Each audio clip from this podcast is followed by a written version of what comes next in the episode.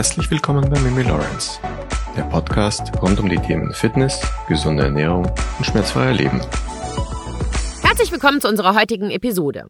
Heute dreht sich alles um das Thema Schlaf. Was ist Schlaf eigentlich? Eine sehr funktionelle Antwort auf diese Frage würde lauten, Schlaf ist wahrscheinlich das Effektivste, was du tun kannst, um die Gesundheit deines Körpers und deines Gehirns wiederherzustellen. Schlaf ist aber auch ein sehr komplizierter physiologischer Vorgang. Es gibt so viele interessante Studien darüber, was in deinem Gehirn und in deinem Körper über Nacht passiert. Und genau daher habe ich mir überlegt, wir machen noch mal eine Folge über Schlaf. Und wer könnte ein passenderer Sponsor für die Episode sein als die Firma Blackroll? Ich hatte euch ja in einer anderen Episode bereits über das Recovery Pillow von Blackroll berichtet und ich wollte mich an dieser Stelle einfach mal bedanken für euer Vertrauen und auch wie baff ich war, als mich in den letzten Wochen so unfassbar viele Nachrichten und auch Fotos via E-Mail und Instagram erreicht haben, wie viele von euch sich das Kissen bestellt haben. Und vor allem hat es mich total glücklich gemacht, dass ihr genauso happy und glücklich mit dem Recovery Pillow von Blackroll seid, wie Laura und ich es schon jahrelang sind. Dann habe ich mich mit Blackroll nochmal unterhalten und Blackroll hat gesagt, sie geben uns nochmal einen Code für die super tolle Schlafkollektion, sodass ihr jetzt 20% spart, wenn ihr mit dem Code MIMISLEEP20 die Schlafkollektion von Blackroll online shoppt. Ich bekomme von diesen Prozenten ja nichts, aber ich finde, es ist total cool, dass ihr jetzt die Möglichkeit habt, irgendwie 20% verbilligt die Sachen einzukaufen, weil ich wirklich auf das Recovery Pillow schwöre. Und ich habe es euch ja gezeigt. Ich kann euch das gerne auch nochmal in der Story zeigen, das Kissen, wie das aussieht und warum ich das super finde. Beim Lorenzo sind damit ja die Nackenverspannungen komplett weggegangen. Ne? Das ist ja so sein heiliger Gral jetzt sogar beim Schlafen. Und wenn ihr Fragen dazu habt, schickt mir auch gerne diese Fragen. Ich beantworte die wirklich gerne. Und ich bin ganz gespannt, weil Lorenzo und ich testen jetzt die Decke vom Blackroll. Und natürlich werde ich euch darüber berichten, wie ich die Decke dazu finde. Und obwohl Schlaf sehr wichtig für unsere Gesundheit ist, gehen die meisten Menschen einfach abends schlafen. Und dann schlafen wir für so sechs bis neun Stunden und wachen auf und fühlen uns entweder besser oder eben nicht. Aber was passiert in der Zeit zwischen zu Bett gehen und aufwachen eigentlich? Und genau das schauen wir uns jetzt an. Grundsätzlich werden zwei Arten von Schlaf unterschieden. Der sogenannte REM-Schlaf und der Non-REM-Schlaf. Die Abkürzung REM steht für die englische Bezeichnung Rapid Eye Movement. Die deutsche Bedeutung, sagen wir mal schnelle Augenbewegung, beschreibt ein typisches Merkmal, das bei Menschen in dieser Schlafphase beobachtet wird. Die Augäpfel bewegen sich von außen erkennbar schnell hin und her, obwohl die Augenlider geschlossen sind. Während dieses REM-Schlafs träumen wir oft sehr intensiv, weswegen dieses Stadium auch als Traumschlaf bezeichnet wird.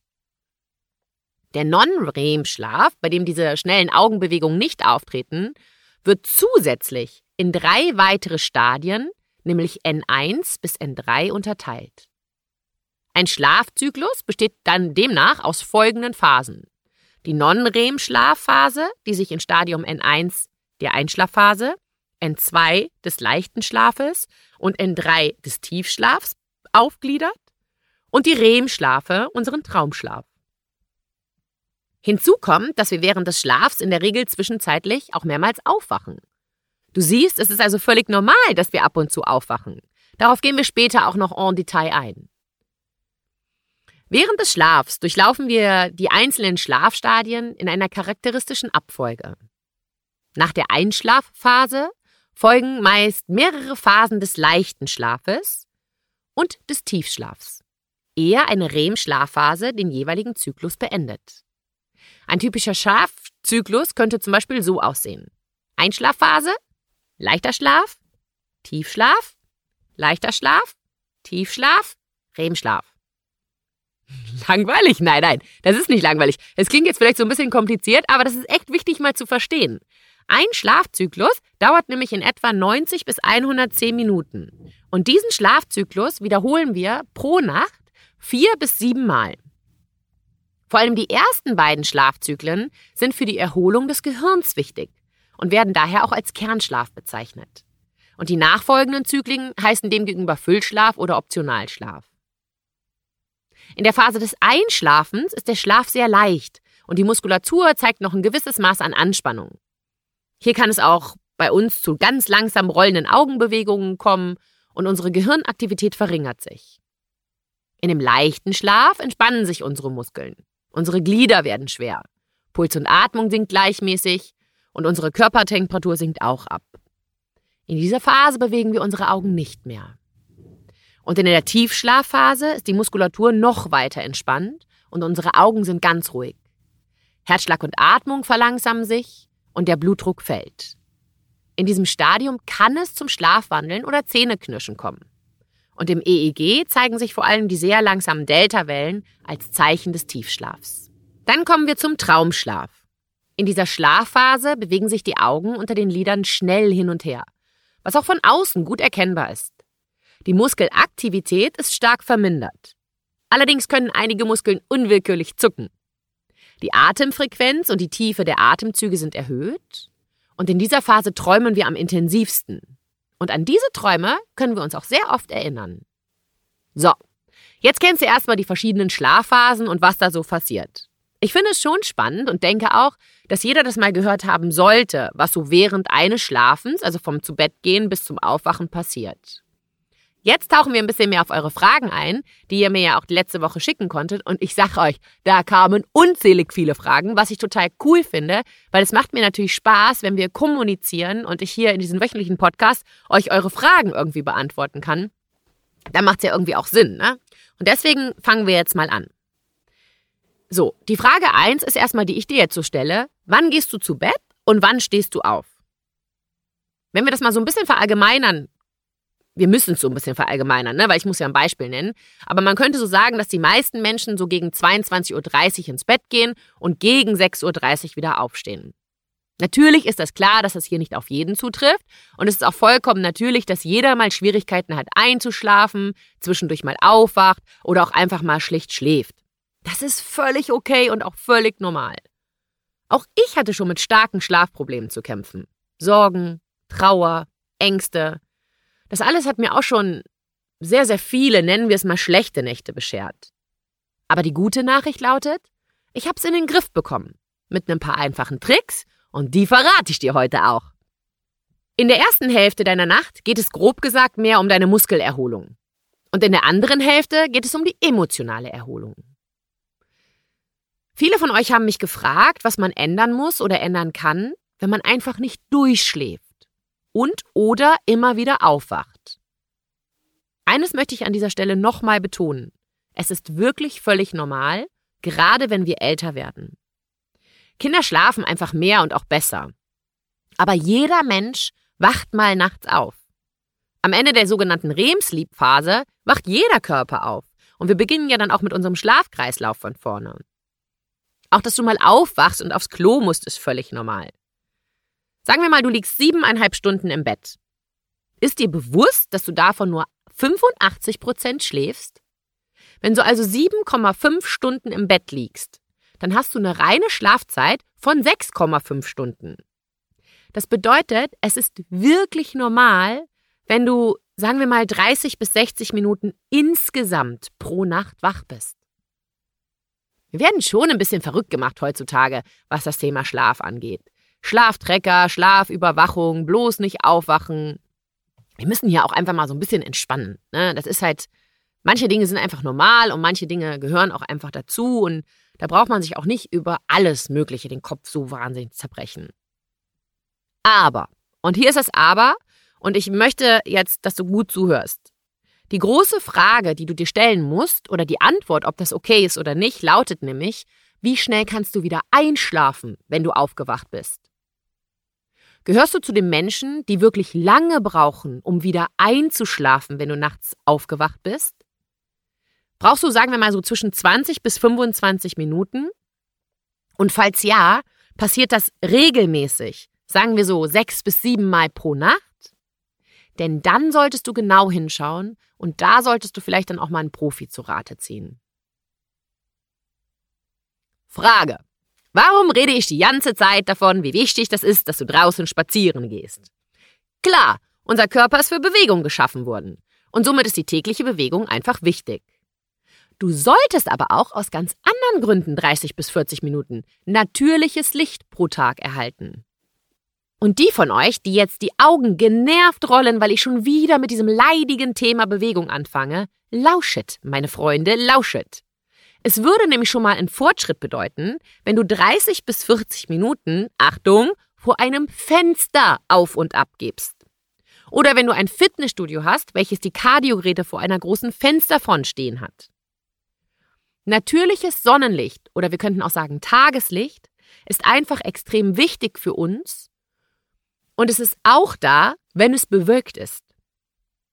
Arbeitest du also in einem Büro ohne Fenster, dann musst du auf jeden Fall raus, da hilft nichts. Arbeitest du in einem Büro mit Fenstern, klar wäre es natürlich besser rauszugehen, aber notfalls könntest du auch vor dem Fenster hin und her laufen.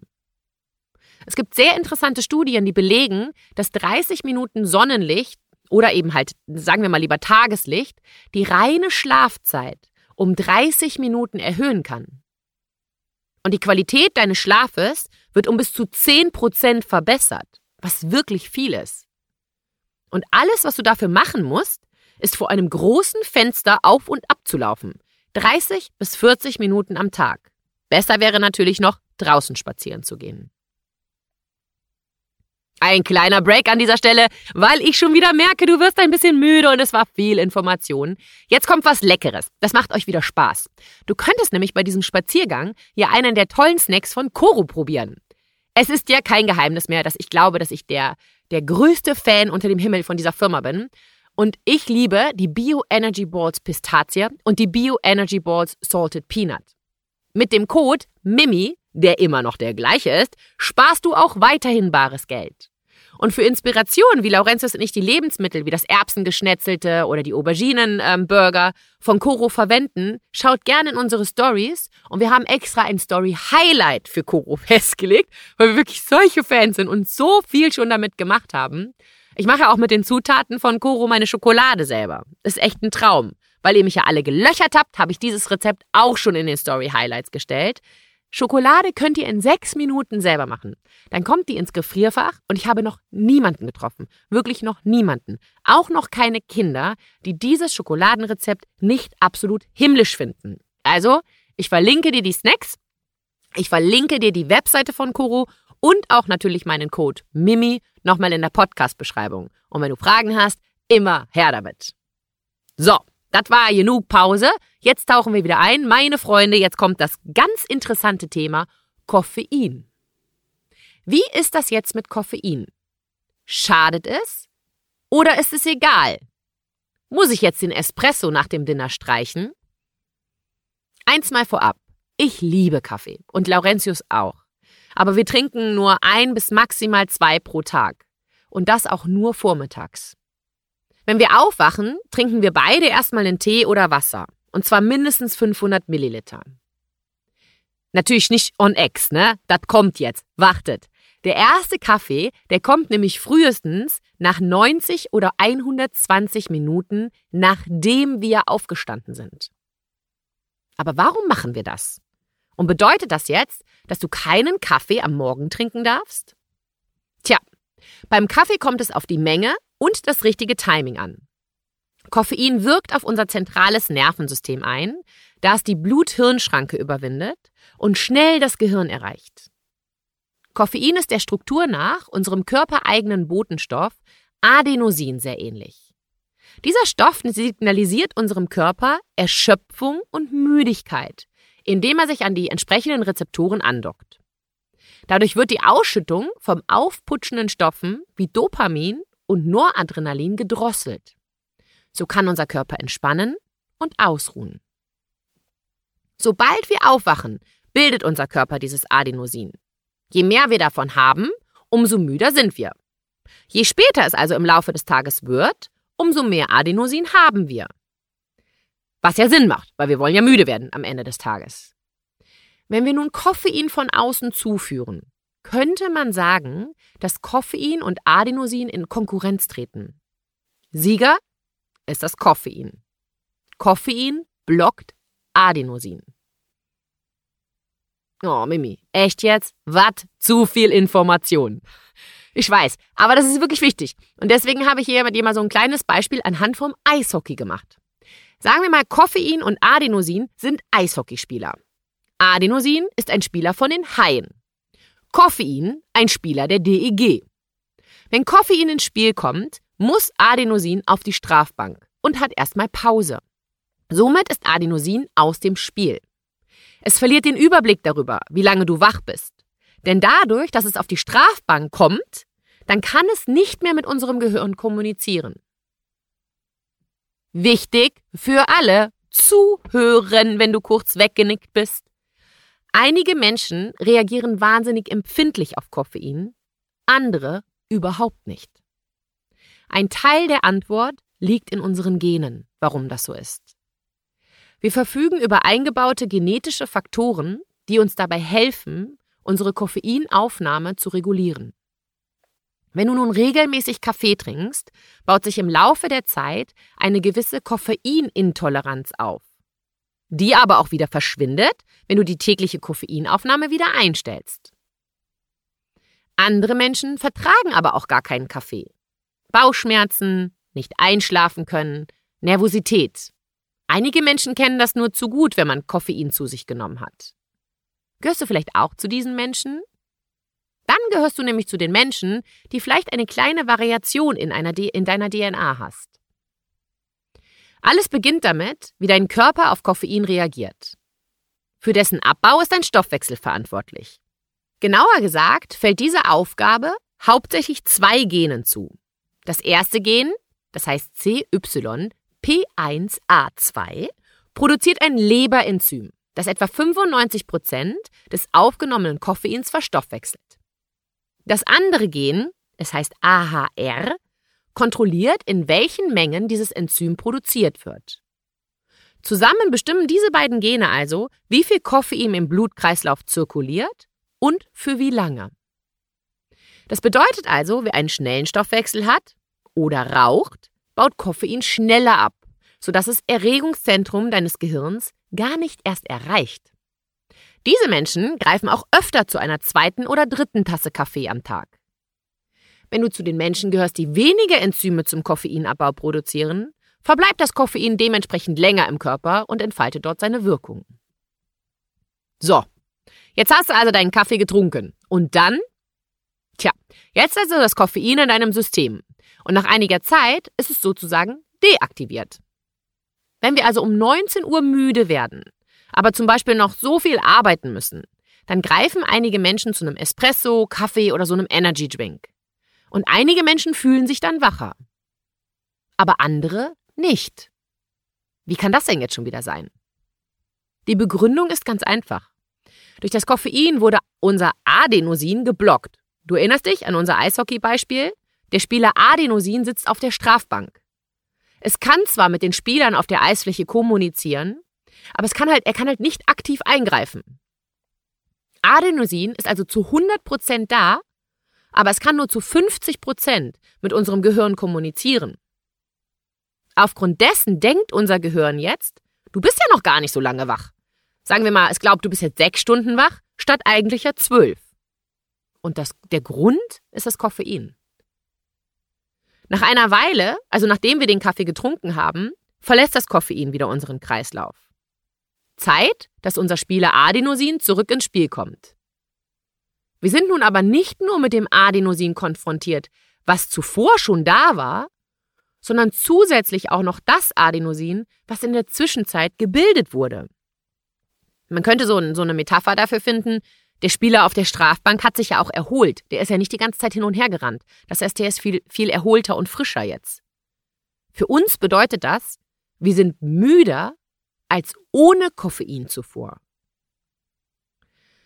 Fakt ist, dass Koffein deine Schlafqualität negativ beeinflussen kann.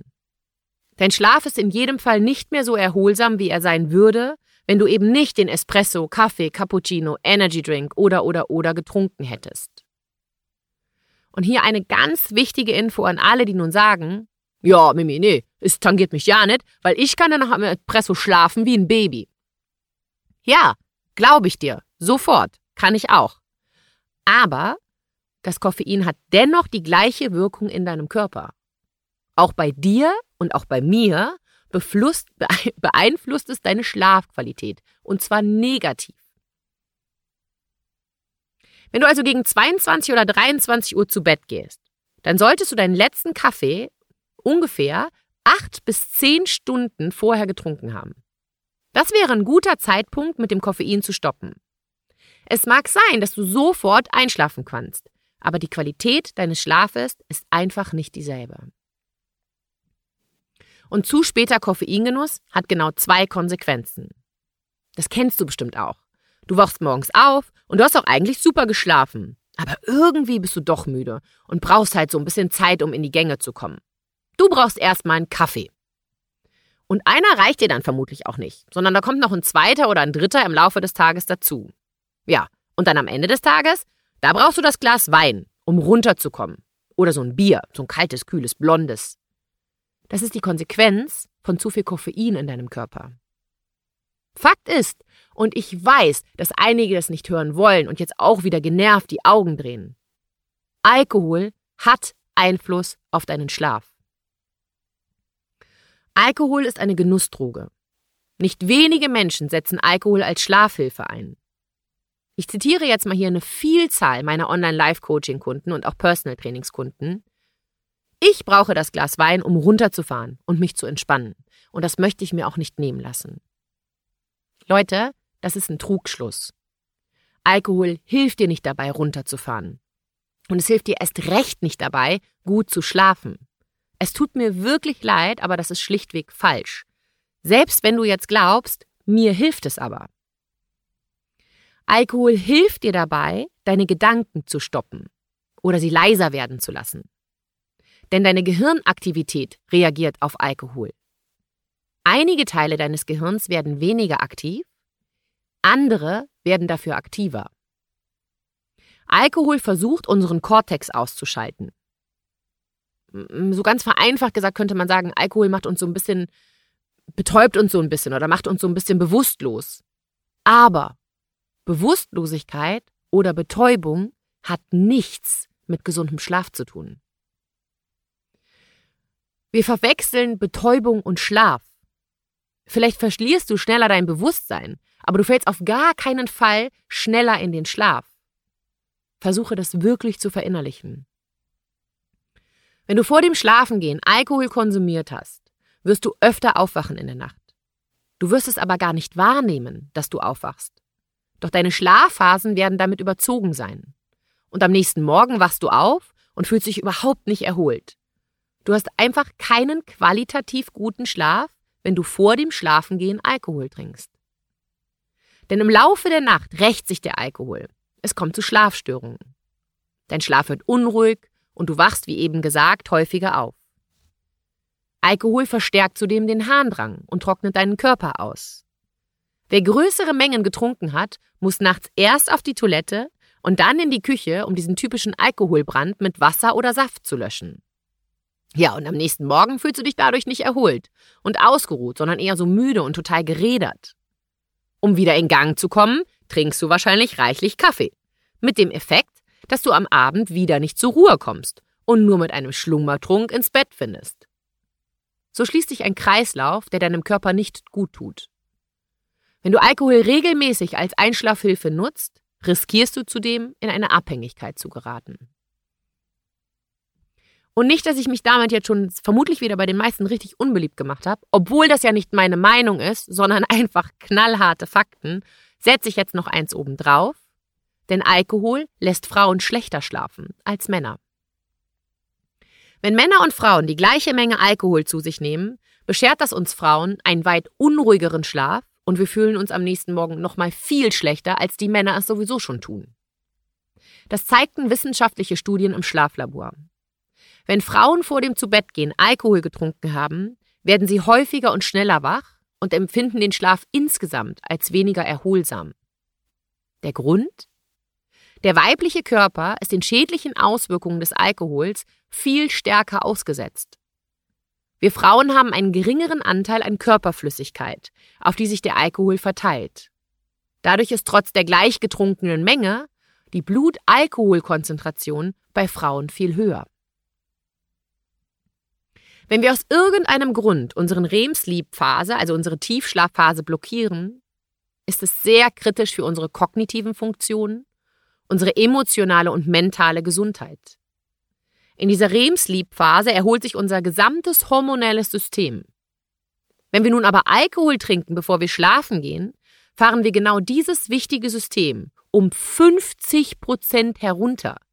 50 Prozent, das ist urviel. Ein Harvard-Report aus dem Jahr 2020 hat herausgefunden, dass die Schlafqualität unseres REM-Sleep eine große Aufwirkung auf unsere Langlebigkeit hat. Leute, unsere Sterblichkeit erhöht sich um 30 Prozent, wenn du eine geringere REM-Sleep-Phase hast. Das lasse ich jetzt einfach mal hier so stehen und du machst dir selber mal deine Gedanken dazu. Nochmal, ich will dich hier nicht bekehren, ich will dir einfach nur sagen, was es für Auswirkungen auf dich und deine Gesundheit hat. Aber wie kannst du nun zu mehr Tiefschlaf kommen? Zunächst solltest du dich mal fragen, warum du überhaupt mehr Tiefschlaf bekommen möchtest. Denn nur um das hier nochmal zu betonen, alle Phasen unseres Schlafes sind wirklich gleich wichtig. Aber so ganz generell würde ich dir gerne mit auf den Weg geben, bewege dich ca. 480 Minuten pro Woche. 480 Minuten. Mache neben Kraft, Cardio-Training in der Zone 2, also so geh spazieren sehr viel oder leichtere Läufe. Finde heraus, was tut dir gut. Denn im Leben ist wie immer alles eine gute Balance. Und nochmal, meine Aufgabe ist es nicht, dir zu erklären, wie du dein Leben leben solltest. Ich merke auch wirklich immer wieder im Personal Training und auch im Coaching, dass die Menschen es einfach nicht hören wollen, wenn ich zu ihnen sage, dass es gut wäre, den Alkoholgenuss zum Beispiel zu reduzieren. Nicht selten werde ich hier infolgedessen dann auch als Spaßbremse bezeichnet. Versteh mich nicht falsch. Jeder muss es für sich selber herausfinden. Jeder muss sich auch selber hinterfragen. Ich möchte dir nur all mein Wissen weitergeben und du nimmst dir dann einfach das, was für dich passt. Fakt ist aber, Alkohol ist nicht gesund und hat größere Auswirkungen auf deine Gesundheit und auch auf deine Lebensdauer, als du denkst oder wahrnehmen möchtest. So, wie ist denn das jetzt mit Melatonin? Einige von euch haben mich gefragt, was ich von Melatonin als Nahrungsergänzungsmittel halte. Fangen wir mal von vorne an. Jeder von uns bildet eine bestimmte Menge Melatonin jede Nacht. Wenn es langsam draußen dunkel wird, startet unser Körper damit, Melatonin zu produzieren. Man erkennt das für gewöhnlich so ein Hoch an Melatonin, circa ein bis zwei Stunden, nachdem der Körper mit der Melatoninbildung begonnen hat. Man könnte sagen, Melatonin äh, sagt uns, wann es Zeit ist, ins Bett zu gehen. Wir könnten Melatonin mit dem Platzanweiser im Kino oder dem mittlerweile ne, Platzanweiser im Restaurant vergleichen. Dieser Platzanweiser macht nicht den Film und er kocht auch nicht unser Essen. Er zeigt uns nur den Weg. Was bringen also Nahrungsergänzungsmittel mit Melatonin? Wirst du besser schlafen, wenn du Nahrungsergänzungsmittel oder das Nahrungsergänzungsmittel Melatonin nimmst? Tja, ehrlicherweise muss ich an dieser Stelle sagen, dass Studien belegen, dass Melatonin nicht als Schlafhilfe geht. Es gibt Studien, die belegen, dass du insgesamt, Achtung, wahnsinnig viel, nämlich 3,9 Minuten länger schläfst. 3,9 Minuten ist halt ehrlich gesagt nix. Es verbessert deinen Schlaf um 2,2 Prozent, was jetzt auch nicht viel ist. Für gesunde Menschen scheint es demnach keinen Mehrwert zu bieten, Melatonin in Form eines Nahrungsergänzungsmittels einzunehmen. Es mag sein, dass es einigen Menschen hilft, die Körpertemperatur runterzufahren. Das ist ja auch der Grund, warum man sagt, das Schlafzimmer soll kalt sein, weil das die Melatoninbildung also, also ein bisschen anfeuert, ja. Oder es ist halt so ein Placebo-Effekt und es hilft dir halt trotzdem. Dann go for it. Aber ehrlich gesagt kann man sich das Geld dafür wirklich sparen. Außer, und hier ist ein Aber in einer anderen Form, wenn du älter bist als 55 Jahre. Denn wenn du älter als 55 Jahre bist, funkt funktioniert die natürliche Melatoninbildung nicht mehr so gut.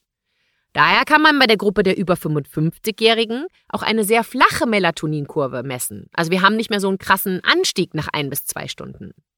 Das ist nämlich dann auch der Grund, warum viele Menschen, die älter als 55 sind, nicht mehr so gut schlafen können.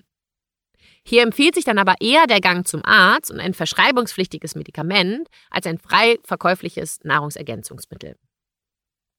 Sehr interessant fand ich nämlich auch, in der Zuge meiner Recherche habe ich herausgefunden, dass der natürliche Wert des Melatonins oft viel tiefer ist als der, der in, Nahrungsmittelergänz in Nahrungsergänzungsmitteln enthalten ist. Und zwar ist der Wert in Nahrungsergänzungsmitteln meist um das 20 bis 50-fache erhöht. In Nahrungsergänzungsmitteln ist meist zwischen 5 Milligramm und 12 Milligramm Melatonin enthalten. Die optimale Dosis liegt jedoch bei 0,1 bis 0,3 Milligramm Melatonin. Somit ist die typische Dosis eines Supplements 20 Mal so hoch, als ein Körper auf natürliche Weise produziert. Psst, irgendwie jenseits der Logik, oder findest du nicht? Und übrigens, im verschreibungspflichtigen Melatonin ist meist auch in Anführungsstrichen nur 2 Gramm Melatonin enthalten. Und dies liegt immer noch weit unter der Menge in den Nahrungsergänzungsmitteln. Somit musst du es selber entscheiden. Manchen hilft der Placebo-Effekt, das ist dann auch okay. Aber ja, du musst es halt einfach selber für dich wissen. Und Punkt. Eine sehr interessante Frage war, Mimi, hilft Magnesium für die Nacht? Ein Magnesiummangel kommt in Deutschland und in Österreich wirklich sehr selten vor. Und nicht jeder Wadenkampf, äh, nicht jeder Wadenkrampf deutet auch gleich auf einen Magnesiummangel hin. Muskelkrämpfe, da haben wir auch schon mal eine sehr spannende Podcast-Episode zu gemacht, können viele Ursachen haben, die du auf jeden Fall von einem Arzt dann abklären lassen solltest, wenn sie regelmäßig auftauchen. Interessanterweise ist eine Wirkung von Magnesium nicht belegt. Und doch sind Magnesiumtabletten die populärste Nahrungsergänzungsmittel von Sportlern im Freizeitbereich und im Leistungssportbereich. Muskelkrämpfe bei Sportlern sind häufig kein Zeichen von Magnesiummangel, sondern von Fehl- oder Überbelastung. Sportmediziner raten dann, hoffentlich dazu, auf ausreichend Erholung und eine sinnvolle Verpflegung im Training und Wettkampf zu achten. Dazu gehört auch eine ausreichende Flüssigkeitszufuhr. Sobald der Sportler in die Nähe seines Leistungslimits gerät, steigt das Risiko für Muskelkrämpfe und das gerade bei großer Hitze. Akut einsetzende Krämpfe oder Verhärtungen der Beinmuskeln bei sportlicher Belastung sind meist Folge einer gestörten Elektrolytverteilung. So führt neben einem Magnesium auch ein Calcium, Kalium oder Kochsalzmangel zu einer erhöhten Krampfneigung. Das waren mal generelle Informationen zum Thema Magnesium. So, jetzt aber. Wie wirkt sich denn Magnesium auf deinen Schlaf aus? Tja, auch dazu gibt es derzeit keine guten und aussagekräftigen Studien. Es gibt zwar Studien, welche belegen, dass wenn du zu wenig Magnesium im Blut hast, du auch Schlafdefizite haben kannst. Und als man bei einigen Probanden Magnesium supplementierte, verschwanden auch bei einigen die Schlafprobleme. Dies ist aber kein eindeutiger Beweis, dass man sagen könnte, dass Magnesium hilfreich bei Schlafstörungen ist. Dennoch sind wir Menschen ja immer sehr erpicht auf schnelle und einfache Lösungen und so wurde aus diesem sehr vagen Ergebnis in die Welt hinaus transportiert, dass man besser schläft, wenn man Magnesium nimmt. Aber so einfach funktioniert unser Leben nun mal nicht.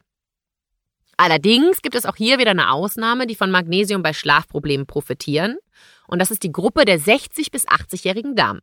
Wenn du also älter als 60 bist, kannst du durch Einnahme von Magnesiumpräparaten gegebenenfalls deine Schlafprobleme in den Griff bekommen. Frag dazu auch mal einfach deinen Arzt. Was euch auch noch wahnsinnig interessiert hat, war das Nickerchen im Laufe des Tages. Ist es gesund, Mittagsschlaf zu machen oder so kurze Powernaps? Viele Menschen denken, dass so Powernaps zwischendurch gesund sind und sie lieben diese Nickerchen. Es ist wahnsinnig beliebt bei vielen Menschen. Aber sind diese Nickerchen gesund? Jeder von uns kennt bestimmt dieses Mittags- oder Nachmittagstief. Und klar ist man um 17 Uhr nicht mehr so fit wie um 11 Uhr. Nickerchen können wirklich große Vorteile haben. Sie sind gut für dein Herz-Kreislauf, regulieren dein Stresshormon Cortisol, haben eine positive Auswirkung auf deine mentale Gesundheit. Und 20 bis 90 Minuten sind hier ideal. Klingt super, ne? Fand ich auch. Aber wie bei allen Dingen im Leben gibt es auch hier die andere Seite der Medaille. Wenn wir nämlich schlafen, bekommt unser Gehirn die Chance, das Adenosin abzubauen. Du erinnerst dich? Adenosin macht uns müde. Wenn wir acht Stunden geschlafen haben, ist unser Adenosin ganz abgebaut und wir wachen erholt auf. Wenn du nun aber mit Schlafproblemen zu kämpfen hast, kann so ein Nickerchen deine Schlafstörung verschlimmern. Daher würde hier der Tipp von mir für dich lauten, verzichte auf dein Nachmittagsnickerchen und verzichte auch auf Koffein, zumindest acht bis zehn Stunden bevor du ins Bett gehen wirst. Tja, und das mit dem Alkohol hatten wir ja geklärt. Puh, das geht schon ganz schön lange, ne? Aber ich finde es wirklich interessant. Ich finde, es ist wirklich eine interessante Episode, die mal wieder ganz anders ist und mal nicht mit Fettabbau zu tun hat und auch mal nicht mit Sport und so, sondern einfach um etwas, was wirklich jeder von uns tut, nämlich schlafen. Und deswegen habe ich gedacht, wir schließen diese Episode mit einem paar Tipps, wie man denn jetzt gut schläft. So, wenn du nun wirklich eine schlechte Nacht hattest, würde mein ganz unkonventioneller Tipp lauten, mach einfach mal ja nix. Schlaf nicht, nicht extra noch ein bisschen länger am nächsten Morgen, mach kein extra Nickerchen im Laufe des Tages, trink auch keinen extra Kaffee und geh auch nicht früher schlafen dann als sonst. Schlaf ist nicht so einfach, wie wir glauben. Ehrlich gesagt ist Schlaf viel schwieriger und komplexer als ein Flugzeug zu landen. Du musst für dich herausfinden, was für dich funktioniert. Das können ein paar Minuten Meditation vor dem Einschlafen sein, eine Runde dehnen, ein gutes Buch lesen. Generell sollte man kein Fernsehen mehr vor dem Einschlafen schauen, vielleicht lieber einen entspannten Podcast hören. Du musst eine Routine schaffen für das Zubettgehen und das Einschlafen.